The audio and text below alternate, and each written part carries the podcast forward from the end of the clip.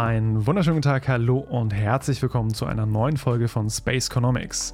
Heute widmen wir uns mal wieder einer Publikation und einem meiner absoluten Lieblingsthemen, denn es geht um eine Publikation, die wir für das Themenheft von Benjamin Clement und mir Räume der Musikindustrie veröffentlichen werden. Dafür spreche ich jetzt heute mit Kai Marquardt und Christoph Mager vom Karlsruher Institut für Technologie über Produktionsnetzwerke in der Musikindustrie und darüber, warum um alles in der Welt tatsächlich auch Karlsruhe ein wichtiger Dreh- und Angelpunkt der globalen Musikindustrie ist.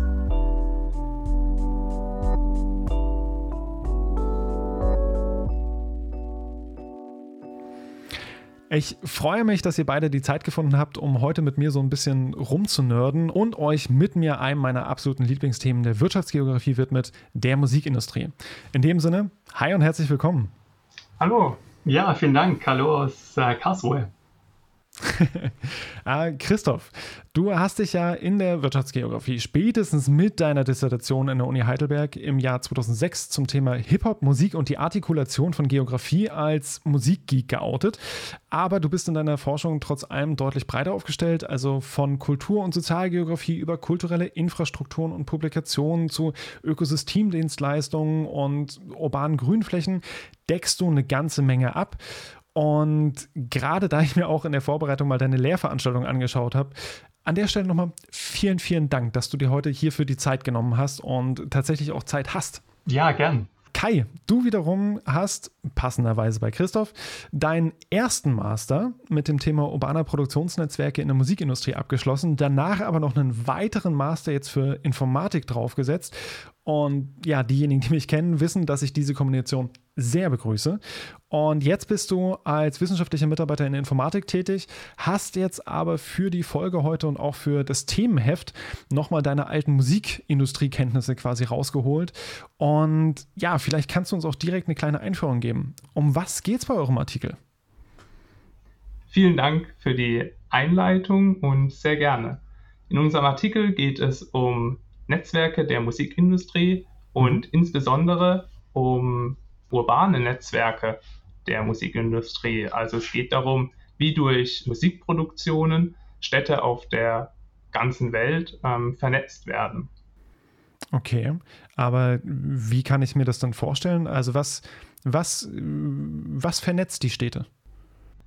Die Städte werden durch den Austausch von den Akteuren und Institutionen, die an einer Albumproduktion beteiligt sind, vernetzt. Mhm. Ähm, Dazu zählen unter anderem die großen bekannten Plattenfirmen wie die drei Majors, Warner Music, Sony Music und Universal Music.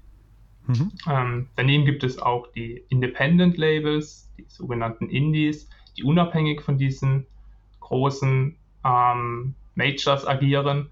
Ähm, zum Beispiel AFM Records in Hamburg oder Banger Music in Düsseldorf. Aber besonders interessant sind ähm, die Akteure, die an den Musikproduktionen hauptsächlich beteiligt sind. Ähm, das mhm. sind hochspezialisierte Akteure, wie unter anderem ähm, die Musiker natürlich, wer hätte das gedacht, aber auch Akteure wie Produzenten oder die Tontechniker, die in den Tonstudios mhm. für die Aufnahmen verantwortlich sind. Und jetzt war deine Frage, wie kommen wir denn jetzt eigentlich zu diesen Städtenetzwerken? Mhm. Ähm, und da verstehen wir, ähm, inspiriert durch eine Arbeit von Alan Watson aus dem Jahr 2012, die Tonstudios als ähm, Zentren der Kreativität, also dort, wo dieser Wertschöpfungsprozess mhm. der Musik ähm, oder der Alben, die wir gezielt untersuchen, zentriert stattfindet. Und Tonstudios sind üblicherweise in Städten verortet. Mhm. Nun schauen wir uns ja nicht einzelne Produktion an, sondern eben Albumproduktionen. Mhm. Und an einem Album sind dann oft nicht nur ein Tonstudio beteiligt, sondern eben auch mehrere Tonstudios und oft auch mehrere Tonstudios aus unterschiedlichen Städten. Mhm. Und durch den Austausch zwischen diesen unterschiedlichen Akteuren, die ich genannt habe, werden so dann Städte auf der ganzen Welt vernetzt. Der Austausch kann mhm. zum einen durch physische Bewegungen ähm, gekennzeichnet sein, also zum Beispiel, wenn der Künstler von einem Tonstudio zu einem anderen ähm, reist, aber auch durch andere Arten von Informationsflüssen, sehr oft inzwischen auch virtuell, wie dem mhm. Austausch mhm. von Aufnahmen, die dann zwischen Tonstudios ähm, ausgetauscht werden. Und genau diese Vernetzung, dieser Austausch zwischen den Akteuren ähm, vernetzt dann Städte auf der Welt, wodurch ähm, urbane Netzwerke der Musikproduktion ähm, schlussendlich visualisiert werden können. Cool. Das heißt also, ihr ähm, habt euch angeschaut, also wenn man sich so eine, so eine Musikproduktion von so einem Album vorstellt, bei einem Track ist es dann halt meistens, äh, so klingt es für mich jetzt zumindest, ähm, ein Studio oder dann halt auch zumindest irgendwie vor allem andere AkteurInnen, die vielleicht vernetzt sind und bei einem Album kommen dann halt viele Tracks zusammen und je nach Spezialisierung dann auch unterschiedliche Tonstudios zum Beispiel oder wie kann man sich das vorstellen? Also was, was, wer kommt quasi zusammen, um so ein Album fertig zu machen? Auf welche Art? Genau. Ich würde nicht grundsätzlich sagen, dass bei einer Songproduktion von einem mhm. einzelnen Song nur ein Tonstudio beteiligt ist. In der Regel wird das sogar gar nicht der Fall sein, da mhm. zu einer Produktion von einem Song unterschiedliche Arbeitsschritte ähm, zählen. Da gibt es etwa das Recording, also das Aufnehmen mhm. des Songs und ähm, dann kommen einige Schritte der Nachbearbeitung oft noch hinzu, wie Mixing und Mastering mhm. des Songs. Und oft werden diese unterschiedlichen Schritte auch in unterschiedliche Tonstudios, die dann speziell dafür spezialisiert sind, ausgelagert. Natürlich, wenn wir uns jetzt die Albumproduktion anschauen, was ja dann als ein größeres Projekt verstanden mhm. werden kann, ähm, das auch zusammenhängend entsteht, kommen hier natürlich noch viel mehr Akteure in Austausch. Und wie das konkret aussieht, kann ich an einem Beispielalbum vielleicht einfach mal ähm, demonstrieren. Ich habe mir hierfür das Album äh, 4 von Max Giesinger äh, mal herausgegriffen. Mhm. Das wurde durch ähm, BMG, was ein ähm, eine Unterunternehmen von dem Major Sony Music ist, veröffentlicht. Und das Album wurde zum Beispiel aufgenommen im Hasting Music, das liegt in Hamburg, mhm. dem Novemberkind Studio in Berlin und den Good Kid Studios in Mannheim und wurde dann gemastert im Cutting Room in Stockholm und mhm. außerdem noch gemixt im Hansa Mischraum in Berlin. Also wie wir okay. sehen, allein an diesem einen Album waren jetzt, glaube ich, fünf Städte mhm. beteiligt. Und durch diese Beteiligung dieser Städte an diesen Alben, diese agieren ja nicht ganz unabhängig, sondern es mhm. besteht immer ein gewisser Austausch, dadurch, dass der Künstler zu den, ähm, zu den Studios reist oder die Aufnahmen ausgetauscht werden, Absprachen getroffen werden, wie jetzt am besten eine Tonspur angepasst wird und mhm. so weiter. Ähm, entsteht hier ein Austausch zwischen diesen Tonstudios und dadurch werden diese unterschiedlichen Städte, in denen diese Tonstudios sich befinden, vernetzt. Okay. Und könnt ihr da auch schon sagen, so mit dem, mit dem ersten Blick vielleicht, was sind da so, so Städte, die irgendwie herausstechen? Also was macht so eine, so eine herausstechende Stadt vielleicht auch aus? Ja, ähm, vielleicht kurz äh, vorneweg ähm, sollte erwähnt sein, wir betrachten hier wirklich die Top 20 Albumcharts in mhm. Deutschland. Mhm. Und zwar im Zeitraum ähm, von Oktober 2021 bis April 2022. Das heißt, die Städte, die ich jetzt nenne, sind vor allem für diesen und vielleicht vergangene Jahre ähm, mhm. repräsentativ. Wie das dann früher in der Vergangenheit aussah, das ist dann nochmal eine andere Fragestellung, mhm. die man untersuchen kann.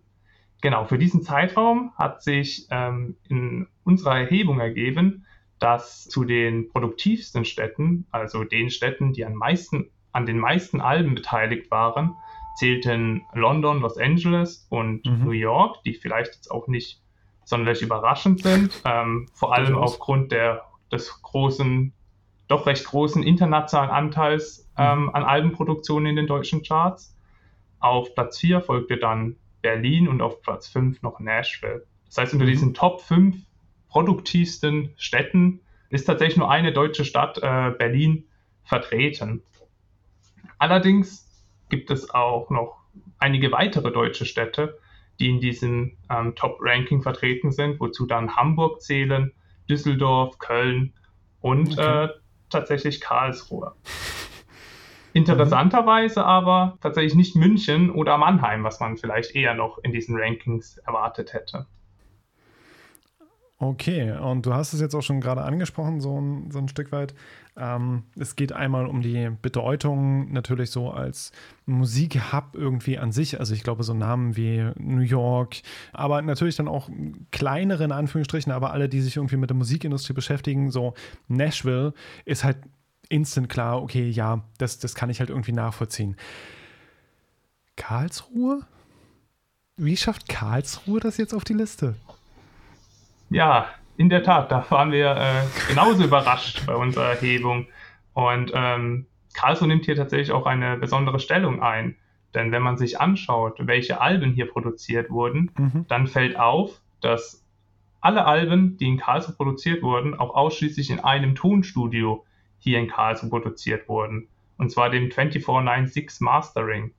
Wie der Name des Tonstudios mhm. auch schon verrät, hat sich dieses Tonstudio auf den Mastering-Prozess der Musikproduktion spezialisiert. Und der Mastering-Prozess kann als eine Art finaler Schritt in, der, ähm, in dem Wertschöpfungsprozess ähm, mhm. eines Albums betrachtet werden, zumindest in dem kreativen Part de, des Wertschöpfungsprozesses. Mhm. Ja, das Besondere ist jetzt eben, dass das also sozusagen ein finaler Punkt einer Albumproduktion ist und dass Netzwerke in solchen Punkten, in solchen Tonstudios oder in dem Fall dann auch Städten zusammenlaufen, da hier am Ende die Alben final produziert sind und dann weiter an die Plattenpresswerke und so weiter mhm. ausgeliefert werden. Das heißt, diese Städte bilden Art Konvergenzschwerpunkte in diesen urbanen Netzwerken. Und außerdem ist Karlsruhe auch Repräsentant für einen ganz bestimmten Städtetyp in solchen Netzwerken. Mhm. Denn dadurch, dass nur ein einziges Tonstudio für alle Aufnahmen bzw. alle Produktionen verantwortlich ist, an denen. Karlsruhe mhm. beteiligt war, erhält Karlsruhe auch seinen, seine Bedeutung erst überhaupt durch dieses eine Tonstudio. Und tatsächlich hat sich das auch etwa in der, in der früheren Arbeit von Alan Watson gezeigt, mhm. dass es da ähm, auch noch mehr solche Städte gibt, die vor allem durch ein bestimmtes Tonstudio ähm, gekennzeichnet sind. Für amerikanische Produktionen bzw. amerikanische Charts war das etwa Portland mhm. ähm, in Maine, mhm. das auch durch ein spezielles Tonstudio diese Stellung erhalten hat, das übrigens auch wiederum ähm, nur für den Mastering-Prozess zuständig war. Alles klar. Ähm, da steckt ja schon, schon eine ganze Menge drin. So, und da steckt auch schon eine ganze Menge drin an Erfahrung und Wissen über darüber, wie Produktion abläuft in der Musikindustrie, welche AkteurInnen beteiligt sind, warum diese AkteurInnen an welchem Schritt beteiligt sind. Christoph, du bist ja schon eine ganze Weile länger dann an der Musikindustrie dran, als wir beide jetzt zum Beispiel. Eine ganze Weile länger, das klingt jetzt fies, so ist es nicht gemeint. ähm, und es hat sich ja aber auch wahnsinnig viel getan. So, also ähm, die Publikation von 2012, du hattest es gesagt, Kai, von, von Alan Watson, ähm, The World According to iTunes. So, da, da sind schon so die ersten Hinweise darauf, was sich getan hat. Und von dann erstmal irgendwie den Downloads, dann jetzt über halt Streaming, was einfach prävalent ist und äh, Top-Einnahmequelle für die Musikindustrie ist, bis halt hin jetzt irgendwie zu, zu Web 3 was sich jetzt entwickelt und ähm, NFTs in der Musikindustrie, die sich entwickeln. Vielleicht von dir, Christoph, so eine kleine Einschätzung. Ähm, sehen die Produktionsnetzwerke heute dann aber trotzdem anders aus als früher? Ja, ganz offensichtlich ja, das wäre so die, die erste und einfachste Antwort. Die Frage ist natürlich, was, was bedeutet früher? Du hast gerade die mhm. Studie von Watson nochmal angesprochen, die nur zehn Jahre zurückliegt. Ja. Wenn man an den Beginn der Musikindustrie denkt, dann war das sicher noch viel stärker konzentriert, diese Produktionsschritte, was viel damit zu tun hatte, dass das an Technologie gebunden war, die nur mhm. äh, relativ kapitalintensiv an einzelnen Orten zu bekommen war dass die technischen Ansprüche an die Ingenieure relativ hoch waren. Das sind also Dinge, die waren sehr, sehr stark konzentriert, deutlich stärker noch konzentriert, als es heute der Fall war. Und wie du gerade schon ausgeführt hast, durch die Technisierung und Digitalisierung ist es zu einer Art von Demokratisierung dieser Produktionsbedingungen gekommen. Also dass deutlich mehr Personen an unterschiedlichsten Orten Musikproduktion betreiben können. Aber das ist immer so ein bisschen schwierig. Es gibt auch Gegenbewegungen der mhm. Musikindustrie, die dann versucht, sich sehr, sehr stark dort ähm, zu konzentrieren. Entweder horizontal, dass aus den vielen Majors immer weniger Major geworden sind, dass aus den mittelgroßen und kleinen Labels dann mehr und mehr zugekauft worden sind durch die großen mhm. Oder dass die Majors versuchen, sich auch sehr, sehr stark ähm, vertikal zu integrieren, dass sie also versuchen, verschiedene Wertschöpfungsschritte, die vorgelagert mhm. und nachgelagert sind, gegenüber der reinen Musikproduktion zu integrieren, beispielsweise indem sie äh, Abspieltechnologie versuchen, äh, einzukaufen, wie das Sony mhm. gemacht hat, oder das zu entwickeln. Oder auch in die Film- und Videogame-Branche einsteigen, um dort ja. dann die Musik weiter zu verwerten. Also das sind äh, Prozesse, die sehr, sehr viel mit Konzentration zu tun haben, nicht nur räumlich, sondern auch ähm, betriebswirtschaftlich in irgendeiner Form. Und ja, du hast es schon angesprochen, verschiedene Formen der Plattformization haben dazu mhm. geführt, dass es zu einer Rekonfiguration dieser Produktionsnetzwerke kommt, denke ich mal. Es kommt zu einer ja, Verlagerung von Schwerpunkten, mhm. vielleicht auch zur Bedeutungsveränderung von einzelnen Akteuren, was vielleicht insbesondere ähm, die Abteilungen für, für Recht und Rechteverwaltung der mhm. Musikindustrie jetzt anbelangt. Das sind wohl die entscheidenden äh, Stellschrauben gerade, um wirklich Geld zu verdienen in der Musikindustrie einerseits und andererseits. Die kleineren und mittelgroßen Labels davon abzuhalten und vielleicht mhm. neue Startups auch davon abzuhalten, dass sie tatsächlich an diesen großen Kuchen äh, irgendwie gelangen. Also da ist ein, mhm. ein Ja als Antwort auf diese Frage ganz bestimmt. Aber es ist sicher auch eine Teilfrage, die man mit, mit Nein beantworten mhm. kann, in dem Sinne, dass ähm, diese grundsätzlichen Machtstrukturen, die innerhalb der Produktionsnetzwerke herrschen, vielleicht gar nicht so sehr anders sind als vor 100 Jahren, vor 30 Jahren, mhm. äh, vor 10 Jahren, nämlich dass äh, die kapitalstarken Majors nach wie vor dominieren oder versuchen, diese Märkte ähm, zu, zu dominieren. Also es ist ein Ja und ein mhm. Nein. Das Ganze ist natürlich pfadabhängig. Das Ganze hat natürlich ähm, sehr, sehr viel auch mit, mit Zufällen zu tun. Mhm. Aber diese Fokussierung, diese Konzentration der Produktionsschritte auf die großen Städte, die Kai vorher angesprochen hat, das ist, glaube ich, nach wie vor nachzuweisen, mhm. obwohl es sowas gibt wie auf einer zweiten oder dritten Ebene auch weniger bedeutende kreativwirtschaftliche Städte, die an der Musikproduktion beteiligt sind. Wenn wir von der Musikindustrie sprechen. Mhm. Ja, also es sind ganz, ganz viele spannende Sachen und deswegen gleichzeitig ja auch deine, deine Einschränkung wieder. Auf der einen Seite sagst du, es führt quasi zu so einer Demokratisierung und auf der anderen Seite aber die Machtstrukturen bleiben quasi bestehen. Und das ist halt auch immer das, wo, wo ich mich immer schwer damit tue, zum Beispiel halt auch, also was dann häufig als Wort ja fällt, ist so die Disintermediation zum Beispiel. Also das heißt, ja, Intermediäre fallen weg. Das kann sein im Rahmen dieser vertikalen Integration, was du auch schon angesprochen hattest. Das kann aber natürlich auch sein, weil ich jetzt die Chance habe, quasi direkt meine Sachen, in Anführungsstrichen direkt, irgendwo online zu stellen. Gleichzeitig haben wir aber die, die Schwierigkeit, so pro Tag werden halt irgendwie 100.000 Songs auf Spotify hochgeladen. Pro Tag. So, und dann haben wir die Majors, denen 55% von Spotify gehören. Ja, und nun? So, die, die, die, holen sich dann natürlich erstmal für sämtliche Personen, die halt irgendwie bei ihnen unter Vertrag sind, so den großen Teil vom Kuchen. Und diese ganzen anderen und das sind dann sicherlich auch bei diesen 100.000 Songs sind halt auch welche von Majors dabei. Aber der Großteil ist halt nicht irgendwo unter Vertrag, ist nicht bei Majors unter Vertrag. Und die kriegen halt so den ganzen Rest. Und das ist halt einfach, dadurch entsteht ja alleine schon wieder so ein Gleichgewicht, wo ich dann sagen würde, ich weiß nicht, ob ich hier so, wenn, wenn wir von Demokratisierung irgendwie so dem, dem Gedanken vielleicht auch von äh, One Person, One Vote ähm, ausgehen, so, das ist halt hier nicht mehr gegeben. Also ein Klick ist ja nicht, nicht gleich viel wert, je nachdem, wo die Person gesigned ist. Aber gleichzeitig auch schön zu sehen, dass halt trotz allem halt diese Netzwerke weiterhin Bestand haben und es halt auch auch Karlsruhe dann halt einfach weiterhin wichtig ist, so Platformization hin oder her, weil einfach dieses Know-how dann halt doch wieder irgendwie räumlich und halt personell und in bestimmten Studios halt irgendwie gebunden ist.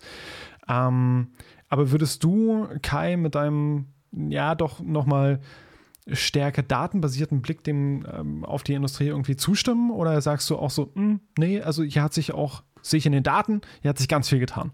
Oder halt gar nichts. Ja, also tatsächlich kann ich da dem meisten, was Christoph gesagt hat, nur zustimmen. Diese Trends äh, bestehen ähm, mhm. und sind äh, auch so, zeigen, dass die Daten ähm, in diesen, wenn man sich die Netzwerke anschaut, wie stark die globalisiert sind, wie stark die Produktionen vor allem von den Top-Alben vernetzt sind. Mhm. Ähm, interessant ist eben aber auch vor allem, wie eben frühere Strukturen sich doch auch noch ähm, oder traditionelle Strukturen sich doch auch noch in diesen Netzwerken auch widerspiegeln. So okay. haben wir in unseren Daten etwa auch uns mal die Netzwerke von Majors gegenüber denen von Independent Labels mhm. ähm, untersucht und konnten dabei feststellen, dass unter anderem die Netzwerke von Major-Produktionen deutlich stärker international vernetzt sind als etwa Netzwerke von Independent-Produktionen. Ähm, mhm. Was eben sicherlich zum Teil einfach auf die Ressourcen, die äh, Major-Produktionen zur Verfügung stehen, auch zurückzuführen ist. Mhm. Und vielleicht ja auch damit zu tun hat, dass äh, quasi ehemalige Standorte mittlerweile quasi Teil von einem Major sind. Also ehemalige Indie-Standorte, die halt einfach integriert sind. Oder? Absolut. Das äh, konnten wir auch viel beobachten. Vor allem, wir mussten ja für die Daten immer nachrecherchieren, ähm, mhm. wo die Tonstudios sich denn befinden und zu welchen ähm, unter, bei welchen Plattenfirmen die Alben unter Vertrag mhm. stehen mhm. oder veröffentlicht werden.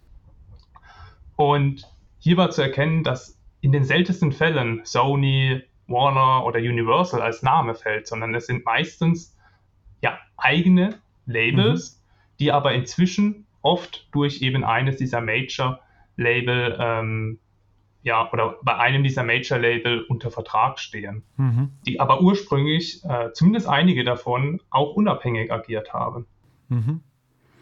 Und dann kommen wir ja auch ganz schnell wieder zu dem, was, was du, Christoph, ja auch angesprochen hattest, also das, womit sich halt heute Geld verdienen lässt, ähm, weswegen wir ja auch immer mehr aufkaufen, immer mehr aufkaufen sehen, sind halt die Rechte, die halt mit dem Erwerb zum Beispiel von so einem Label ja auch übergehen. Ich weiß nicht, vielleicht kannst du noch mal ganz kurz was, was zu den Rechten sagen. Also was macht es so wichtig, die, die Rechte zu besitzen? Mhm. Ja, das mich so als, als Musikgeek vorgestellt zu Beginn. Äh, ich muss dich enttäuschen, ich bin gar nicht oh. so ein oh. Musikgeek, wie das vielleicht zunächst mal auf den ersten Blick erscheint, sondern mittlerweile bin ich äh, tatsächlich ein, ein, ein, Konsument, der sicher noch in dem Feld interessiert ist aber nicht jetzt irgendwie an, an, an dieser Forschungsfront tatsächlich andauernd mhm. arbeitet. Aber äh, ich versuche das trotzdem sehr gerne zu, mhm. zu beantworten. Genau. Also Rechte ist einfach entscheidend insofern, weil das das ist, was man noch am, am deutlichsten kontrollieren kann, vielleicht auch im Vergleich mhm. etwa zu Files, die man kopieren kann und die man verbreiten kann. Rechte, also es sind Rechte an Musikstücken, also das sind verschiedene Formen von Rechten, mhm. die einerseits mit der Reproduktion zu tun haben. Jedes Mal, wenn das Musikstück gespielt wird, erhält jemand einen kleinen Anteil oder sollte einen mhm. kleinen Anteil ähm, erhalten. Das sind aber auch Rechte der, der, der Umwandlung dieser Musik, der mhm. Verwendung von Teilen dieser Musik äh, in verschiedenen anderen Plattformen oder in neuen Musikstücken. Und das scheint äh, noch der sehr, sehr, sehr große Hebel zu sein der Musikindustrie, um äh, sicherzustellen, dass die äh, großen Gewinne noch zur Musikindustrie fließen, nämlich wann immer ein Stück in irgendeiner Form weiterverwendet wird oder gespielt wird, dann fließen aufgrund des Besitzes der Rechte diese Einnahmen an die Majors. Wenn jetzt neue Arten der Musikproduktion erscheinen, wenn neue Startups versuchen, Musik einerseits zu verwenden, die bereits vorher mhm. aufgenommen worden ist, oder neue Musik zu produzieren und die Rechte daran zu besitzen auf Dauer, dann ist es der Versuch der Majors, das eben in irgendeiner Form zu unterbinden, beziehungsweise mhm. die äh, Gewinne selbstständig abzuschöpfen. Deshalb ist das, glaube ich, im Moment äh, das Entscheidende, Rechte zu besitzen an dieser Musik, nicht so sehr die Rechte der, der Herstellung von Tonträgern in irgendeiner mhm. Form, mhm. äh, sondern es mhm. geht darum, wirklich zu sagen, ich habe das Recht, das Copyright auf diese mhm. Musik oder auf Teile dieser Musik. Und deshalb fließen alle Tantiemen, die da äh, anfallen, mir direkt zu und nicht äh, zu irgendjemand mhm. anderem. Mhm. Neue Versuche, das irgendwie zu untermieren, scheitern, glaube ich, immer, immer wieder an dieser großen Macht der Musikindustrie und auch mhm. an den Forderungen der Musikindustrie. Wenn wir schon so einen Rechteapparat haben, in unserer Firma, dann verlangen wir das vielleicht auch von den Firmen, mhm. die diese Musik verwenden wollen, dass sie ähnlich sophisticated mit diesen Rechten umgehen können. Und das schafft eben ein kleines Startup überhaupt nicht. Da fehlt einfach die, die Erfahrung. Äh, deshalb ist, ist ist diese Rechteverwertung wohl alles und die Sicherstellung der Rechteverwertung wohl alles. Das, was vor ein paar Jahren der Musikindustrie erstmal so ein bisschen aus, aus den Händen geglitten mhm. ist mit den Peer-to-Peer-Netzwerken, ja, ja. äh, das ist, denke ich, mittlerweile wieder sehr, sehr stark zentralisiert und äh, die sind wieder auf, auf demselben Kurs wie vor der, der Plattformisierung, denke ich. Mhm. Mhm. Ja, und das ist ja grundsätzlich auch, also ich glaube, das war, Patrick Wickström, der halt auch meinte, also Music Industry is a Copyright Industry. Es ist halt irgendwie so die, die Basis, du hast es halt auch äh, quasi als Kontrolle beschrieben, so die halt die Möglichkeit gibt, hier überhaupt permanente Einnahmen zu generieren. Und dann, wenn wir das halt dann vergleichen mit einer Industrie, die jetzt halt auf Streaming setzt, das heißt also nicht auf den, den Besitz eines Musikstückes, sondern auf das Anklicken eines Musikstückes, von dem, von dem Upturn, was jetzt so Vinyl angeht und halt also prinzipiell so, so Vinyl und Platten ähm, nochmal ganz abgesehen, aber mhm. die, die großteils darauf ausgelegt ist. Das bedeutet halt ja aber auch, wenn ich die Rechte habe, so mit jedem Klick wird halt Geld generiert. So, und ähm, dann ist natürlich so dieser, dieser Aspekt von Macht, den du auch vorher ansprachst, wahnsinnig wichtig. Macht über die Plattform, Macht darüber, wo die Gelder in welcher Form wie hinfließen. Es ist halt irgendwie trotzdem auch interessant und schön zu sehen, halt, dass diese regionalen Ökosysteme halt irgendwie auch weiterhin Bedeutung haben. Und dann tauchen halt auf einmal so Städte auf wie jetzt Karlsruhe, ne, bei, bei euch, jetzt bei den Top-Alden. Oder dann halt so so Aspekte wie Heilbronn. So, und dann denkt man sich natürlich auch, also das war jetzt bei euch weniger Thema, aber passt es, wenn ich euch kurz die Geschichte von, von Heilbronn als so als Hip-Hop-Standort erzähle?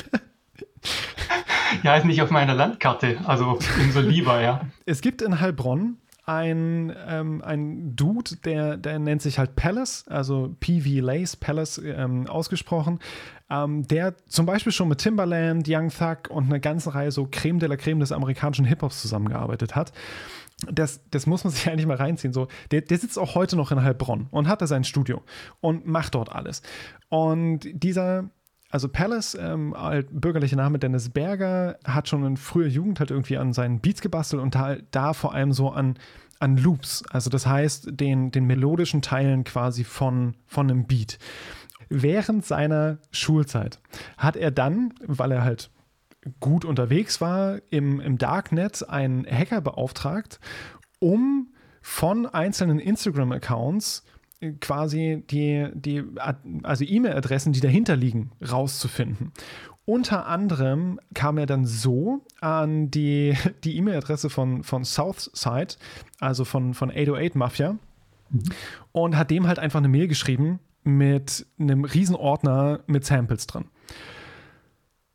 Ja, und daraufhin gab es dann den Anruf von, von der 808 Mafia, so, jo, ähm, du kannst dich jetzt entscheiden, entweder du bist dabei und wir mhm. nehmen dich unter Vertrag oder aber wir benutzen dein Zeug einfach so, weil wir feiern es. ähm, war für ihn halt keine Entscheidung, sondern er hat dann die Schule geschmissen und ja, hat halt auch jetzt schon gesagt und ist jetzt halt Mitte 20 so und hat ja schon, eigentlich müsste er heute nicht mehr arbeiten. so, ähm, er hat ausgesorgt, aber wohnt halt immer noch in Heilbronn. Und ja, also kann ich euch echt nur wärmstens empfehlen. Gibt eine, eine schöne auch ähm, von, von Arte bei Arte Tracks sowieso immer sehr empfehlenswert. Ähm, kleine Doku auch über ihn. Ja, und dann taucht halt auf einmal sowas, sowas auf, so, und dann ist halt Heilbronn da oder halt mhm. Karlsruhe, weil es halt dieses eine Studio gibt oder halt diesen, diesen einen Dude, der halt super geile Loops bastelt. Und ja, dann ist natürlich so ein bisschen so die Frage, trotz allem, braucht es dann, also auch hier reden wir von Einzelpersonen, braucht es dann diese, diese regionale Verbundenheit und die regionalen Ökosysteme heutzutage noch? Also ist es ist es so, Christoph? Mhm. Oder Kai? Ja, ich, ich, kann mal, ich kann mal beginnen damit oder versuchen, das Gerne. Also, zu, zu verstehen. Das ist ein bisschen schwierig. Also ich meine, du, du rennst natürlich offene Türen ein bei einem Geografen, ja. Also braucht, braucht es regionale Besonderheiten, ja, oder regionale Ökologien oder sowas. Natürlich. Also ich wäre kein Geograf. Mir wird das Fach nicht so viel Spaß machen, wenn, wenn, wenn das, ich das nicht bestätigen würde. Mhm. Ich bin auch so ein bisschen unschlüssig, ob, ob die regionale Maßstabsebene die richtige ist. Also das okay. führt dann natürlich so zu, zu Fragen, also wie, wie grenzt man das alles ab? Ich glaube, ich würde eher so von, von ortsspezifischen Ökologien mhm. oder so sprechen. Also, also im Sinne von Ort als sehr, sehr offenes Konzept, was irgendwie äh, Verbindungslinien von, von unterschiedlichen Maßstabsebenen mhm. zusammenbringt. Zur Region ist immer so ein bisschen schwierig, schwierig abzugrenzen. Aber ich glaube, es ist immer noch relativ entscheidend, wie diese ortsspezifischen ähm, Ökologien aussehen. Du hast jetzt von Heilbronn gesprochen, wir zum Teil von, von Karlsruhe. Das sind Einzelfälle, aber wir, wir sehen, dass es Persistenzen gibt in diesem System der globalen Musikproduktion beispielsweise. Klar, die mhm. großen Global Cities sowieso, aber auch Hamburg oder Berlin sind persistente Städte in diesen äh, Produktionsnetzwerken. Ich glaube, man kann schon so ein bisschen mit der relationalen Wirtschaftsgeografie auch argumentieren, dass es sicher die, die drei Perspektiven sind, die da weiterhelfen. Das mhm. eine ist natürlich äh, die Pfadabhängigkeit. Wenn da schon was ist, dann ist die Wahrscheinlichkeit größer, dass sich was weiterentwickeln wird. Also so auch dieser evolutionäre Gedanke. Es ist sicher auch die, die, die Kontextbezogenheit in dem jeweiligen lokalen Ökosystem. Mhm. Was ist da drumherum? Wie sieht das materiell und sozial aus? Und sicher ist auch ein geschüttelt Maß an, an Zufall da mhm. drin. Also warum gerade Heilbronn? Der hätte auch irgendwo in der Eifel sitzen können oder vielleicht auch ja, ja. in der ungarischen Pusta. Oder auch nicht? Fragezeichen? Fragezeichen, ja, Fragezeichen. Ist, ja, genau, das ist die genau, Frage, ja. die große Frage. Aber ich glaube, ähm, also bei Städten, die, die, die nicht nur so durch, durch Zufälle und, und durch Einzelpersonen geprägt sind, mhm. sind es, glaube ich, die, die sozialen Netzwerke, die in diesen Städten sind, die ganz, ganz entscheidend sind. Und mhm. Äh, Netzwerke zwischen Künstlern und Leuten, die im größeren Umfeld von Musikproduktion agieren, aber auch die Netzwerke zwischen ähm, Künstlern und, und Zuhörern, einer, mhm. einer Fanszene vielleicht oder einer gewissen Verbindung vielleicht zu Governance-Strukturen, die die Städte bereitstellen, dass sie irgendwie eine bestimmte mhm. Art von Popmusikförderung betreiben und so weiter und so fort. Also das, glaube ich, ist, ist, ist ganz zentral und sehr, sehr spezifisch, genauso wie die materielle Ausstattung dieser Orte entscheidend ist. Also gibt es überhaupt sowas wie Studios? Gibt es Auftrittsmöglichkeiten mhm. in, in diesen Städten? Gibt es in irgendeiner Form Treffpunkte? Gibt es irgendwie Netzwerke Punkt, ja. Zu, ja. Ähm, zu anderen Musikern und wo, wo finden diese Netzwerke Bodenhaftung? Das ist mhm. meistens dann in, in Auftrittsorten. Ich war vor mhm. einiger Zeit ein hier eine, eine Abschlussarbeit zu elektronischer Musik und DJs der elektronischen Musik in, in Karlsruhe vergeben wieder. Und ich war fast erstaunt, wie viele Menschen daran beteiligt sind. Aber entscheidend war für diese Menschen immer wieder, dass sie gemeinsam aufgelegt haben in verschiedenen Clubs, in verschiedenen Orten. Das, also das Soziale und das Materielle, was da zusammenwirkt. Und ganz bestimmt, also als, auch ein Stück weit als, als Kulturgeograf, ist es die Besonderheit der einzelnen Orte, die ähm, mhm die Landschaft ausmacht, die Lokalia, die in irgendeiner Form vielleicht der, der Vibe, die Atmosphäre, die Affekte, die irgendwie eine bestimmte mhm. Stadtgestalt und Landschaft äh, in irgendeiner Form hervorrufen. Und nicht zuletzt im Hip-Hop ist, ist der, Stadtbezug oder der Bezug zur eigenen Nachbarschaft und äh, zur eigenen Hut, also Distinktionsmerkmal Nummer eins. Ja. Das spricht alles sehr, sehr stark dafür, dass diese lokalen oder ortsbezogenen ähm, Ökologien ganz, ganz entscheidend sind. Und globale Prozesse pausen sich so auf die einzelnen Orte durch, denke ich mal. Oder die, die einzelnen Orte produzieren und, und, und reproduzieren diese globalen Prozesse. Das ist also banalste Globalisierungsgeografie. Das, das, das Globale ist nicht ohne das Lokale zu haben in, in, in irgendeiner Form. Ja, und an, an, diesen Orten kommen die Dinge multiskalar zusammen, denke ich. Verschiedene mhm. Einflüsse kommen an einem Ort zusammen, aber entscheidend ist auch, was dieser Ort materiell, sozial und affektiv zu mhm. bieten hat. Und ich glaube auch, dass die Daten das an der einen oder anderen Stelle zumindest nahelegen. Magst du noch ein bisschen was dazu sagen? Ja, genau. Ohne jetzt Experte da zu sein, ähm, kann man tatsächlich auch mit dem Blick auf die Daten sagen, dass weiterhin diese lokalen Netzwerke sicherlich eine bedeutende mhm. Rolle spielen. Zwar visualisieren wir die globalisierten Netzwerke und wenn man sie sich so anschaut, mag vielleicht erstmal auch der Eindruck entstehen, oh, das ist alles nur noch globalisiert. Wofür mhm. brauchen wir überhaupt oder brauchen wir überhaupt noch diese lokalen Akteure oder lokalen Netzwerke? Tatsächlich ist es aber so, dass unsere Netzwerke natürlich ein wenig diese lokalen Netzwerke verdecken. Denn wenn wir, mhm. wie in dem Beispielalbum von vorhin von Max Giesinger, hatten wir zwei Tonstudios, die aus Berlin beteiligt waren. Wenn wir das jetzt in unsere Netzwerkanalyse mit einbeziehen mhm. und die Netzwerke analysieren, geht das darin natürlich verloren, denn Berlin taucht weiter nur als ein einzelner Punkt auf und nicht diese zwei Studios innerhalb von Berlin. Mhm. Das heißt, hier ist auf jeden Fall großes Potenzial, eben auch zu fragen, welche Rolle übernehmen denn diese lokalen Netzwerke? Ähm, sind sie nicht vielleicht sogar eine gewisse Bedingung, unter anderem auch durch diese Pfadabhängigkeiten, mhm. für die Entstehung von diesen globalisierten Prozessen? Und zum anderen haben wir auch in unseren Daten ähm, viele sogenannte eine Stadt-Produktionen zu verzeichnen. Das sind okay. ähm, Alben, die ausschließlich an einem Standort, also in einer Stadt, produziert wurden. Also entweder war nur ein Tonstudio zum Beispiel beteiligt, aber was ja vor allem interessant ist, wenn auch dann mehrere Tonstudios, aber alle aus derselben Stadt an dieser mhm. Produktion beteiligt waren. Und in diesen globalen Netzwerken geht das dann etwa unter. Wenn diese Stadt dann etwa an gar keiner anderen Albumproduktion noch beteiligt war, ist sie einfach nur ein Punkt auf der Karte und überhaupt nicht in die Netzwerke eingebunden. Oder eben vielleicht auch nur sehr schwach eingebunden. Mhm. Das heißt, diese Lokalität wird sicherlich eine bedeutende Rolle spielen und ist sehr interessant und vielversprechend, dort auch ähm, weiter nachzuforschen mhm. und wirklich auch mal zu diesen lokalen Akteuren zu gehen und nachzufragen, äh, wie sie denn ihre Position wahrnehmen in diesen Netzwerken. Mhm. Mhm auch nochmal ein super wichtiger Punkt. Also auch die, die Perspektive nicht nur von, von außen drauf, sondern halt von, von drinnen nach draußen so ein Stück weit. Und ja, vor allem noch der andere wichtige Punkt, den, den du jetzt nochmal mit reingebracht hattest, dass es natürlich auch dann, wenn wir von Netzwerken reden, auf einer globalen Ebene, ja, die, die lokalen Netzwerke, die, die gehen natürlich dann halt einfach aufgrund der, des Skalenniveaus halt schlussendlich einfach unter. Also. Da denke ich halt dann, also wie du das gemeint hattest, auch Christoph mit dem, mit dem Beispiel mit ähm, den, den DJs und äh, der Elektroszene dann halt in, in Karlsruhe so und, und da denke ich auch hier an, an Leipzig. Also wenn ich da sehe, wie viel einfach tatsächlich unter der Oberfläche und das ist ja so ein bisschen auch diese Idee von Innovation in so der Kreativwirtschaft und, und Creative Industries, so in diesem Underground, der halt gar nicht so viel zu tun hat mit jetzt wirklich Vermarktung.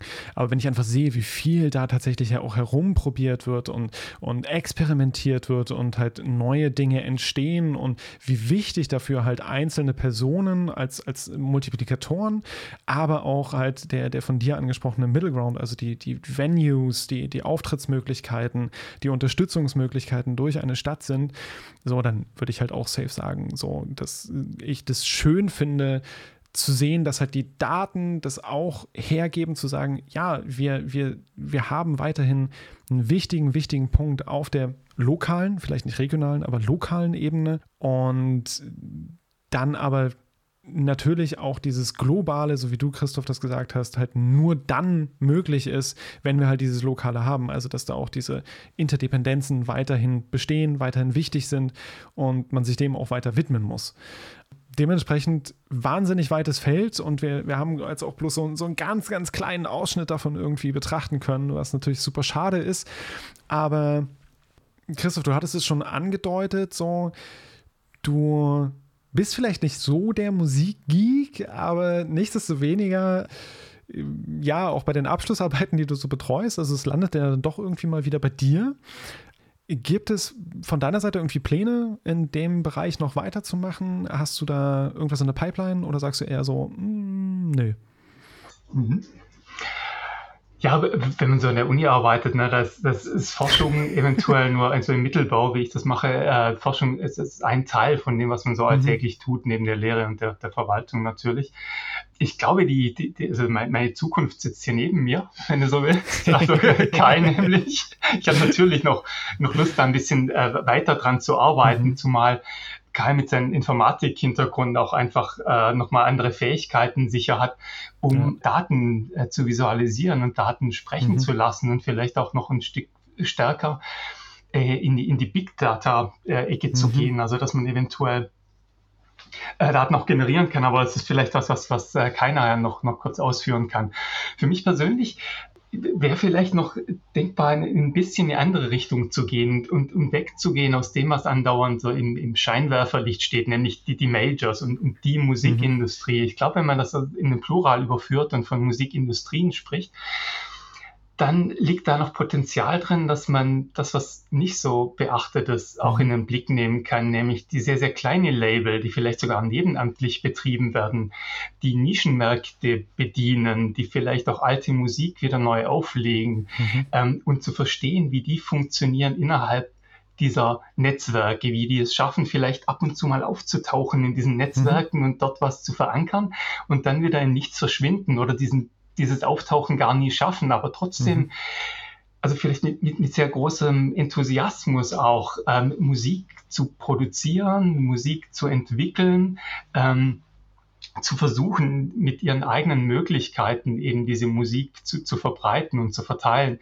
Das finde ich eigentlich ein relativ spannendes mhm. Feld auch. Also so unter dem Radar der Musikindustrie, der einen mhm. Musikindustrie noch ein bisschen äh, zu gucken. Und ich habe so ein paar Interviews geführt vor einiger Zeit mit, mit kleineren Labels hier am Oberrhein, äh, die zum Teil wirklich Nischen ähm, mhm. bespielen. Das ist ziemlich interessant, wie die arbeiten und wie die versuchen, äh, an diese Netzwerke ranzukommen und wie die mhm. plötzlich erfolgreich sind und dann innerhalb von ein paar Monaten irgendwie Geld erwirtschaften müssen für viele Jahre danach.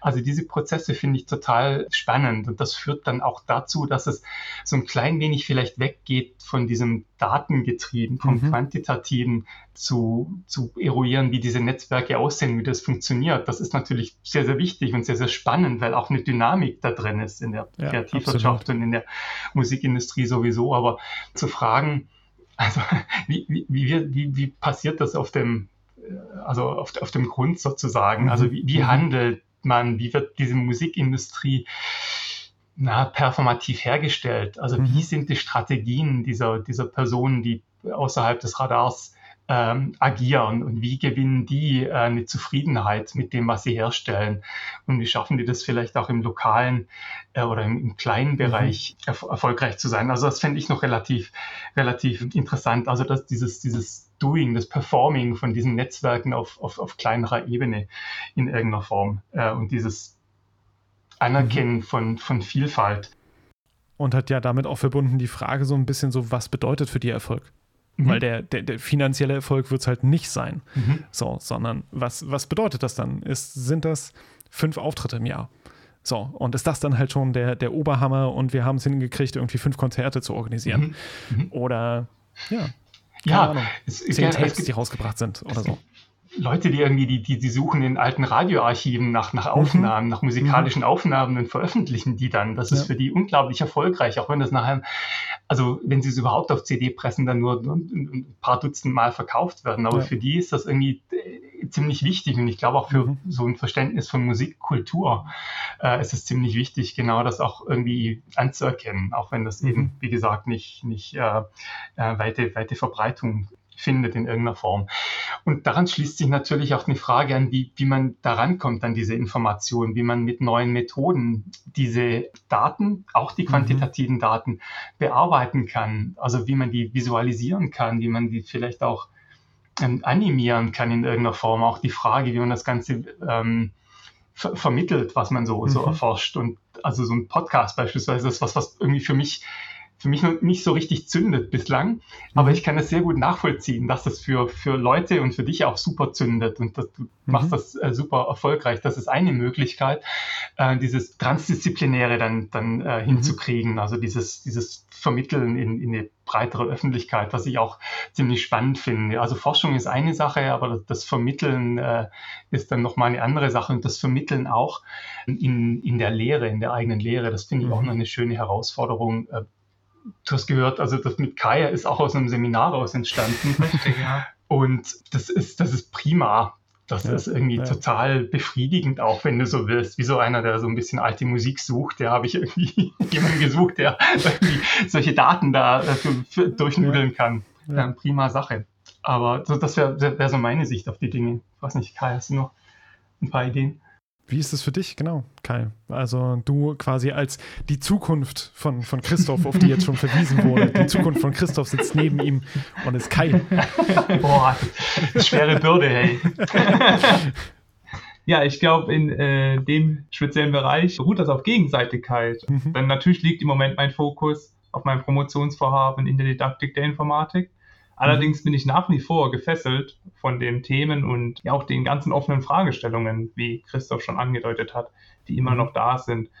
Ja, ich denke, wir sind hier ein ganz gutes Team. In dem Sinne eben, äh, wie Christoph sagt, er ist da vielleicht eher auch mal an wirklich äh, qualitativen Ansätzen interessiert, ähm, mhm. mit den Akteuren ins Gespräch zu kommen, nach den Ursachen wirklich nachzufragen Während ich vor allem fasziniert bin durch die Möglichkeiten, die äh, mhm. die Datenmengen und wie Chris auch schon angesprochen hatte, ähm, Stichwort Big Data ähm, mhm. geben, solche Prozesse dann wirklich zu visualisieren und äh, zu zeigen und damit vielleicht auch neue Erkenntnisse ermöglichen. Also da gibt es ja ganz viel, was noch offen ist. Wir haben mhm. momentan ähm, im Prinzip zwei Stichproben zu zwei Zeiträumen der letzten fünf Jahre die mhm. Frage ist natürlich, wie sahen solche Netzwerke vielleicht vor 20 Jahren aus? Wie vor 30? Wie dazwischen? Kann, kann man mhm. das dann schön irgendwie darstellen, wie sich diese Netzwerke verändert haben, auch wirklich dynamisch visualisieren dann?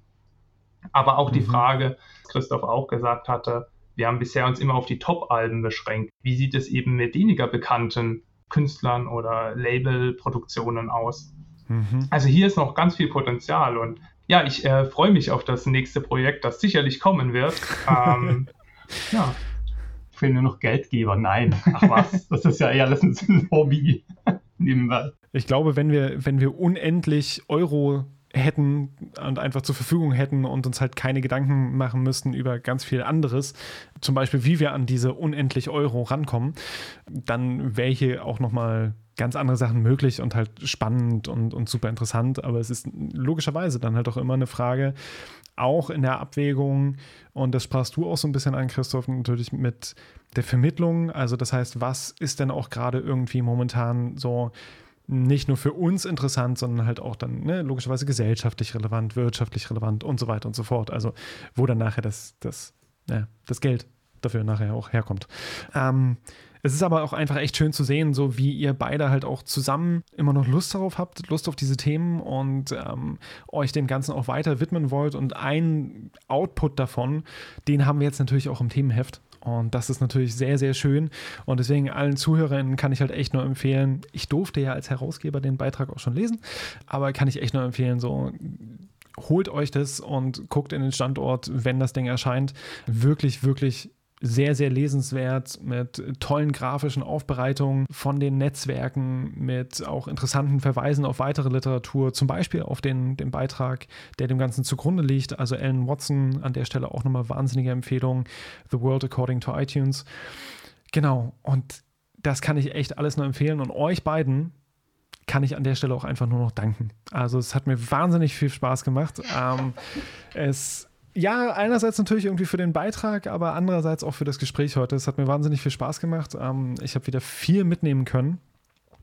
Und ja, wünsche euch deswegen natürlich auch die Möglichkeit, zeitlich und finanziell eure, eure Passion da an der Stelle weiter verfolgen zu können. Und an alle da draußen, wenn ihr mehr über unsere Arbeit, mehr über die Arbeit von den beiden lesen wollt, äh, schaut mal auf mehrblogs.uni-jena.de vorbei, wo wir euch auch die Publikation genauso wie noch ein paar ähm, auch Hinweise mit Grafiken und dergleichen verlinken werden. Oder folgt uns auch auf Twitter oder Instagram unter video-jena. Und ansonsten, ja, vielen, vielen Dank an euch beide. Schön, dass ihr da wart.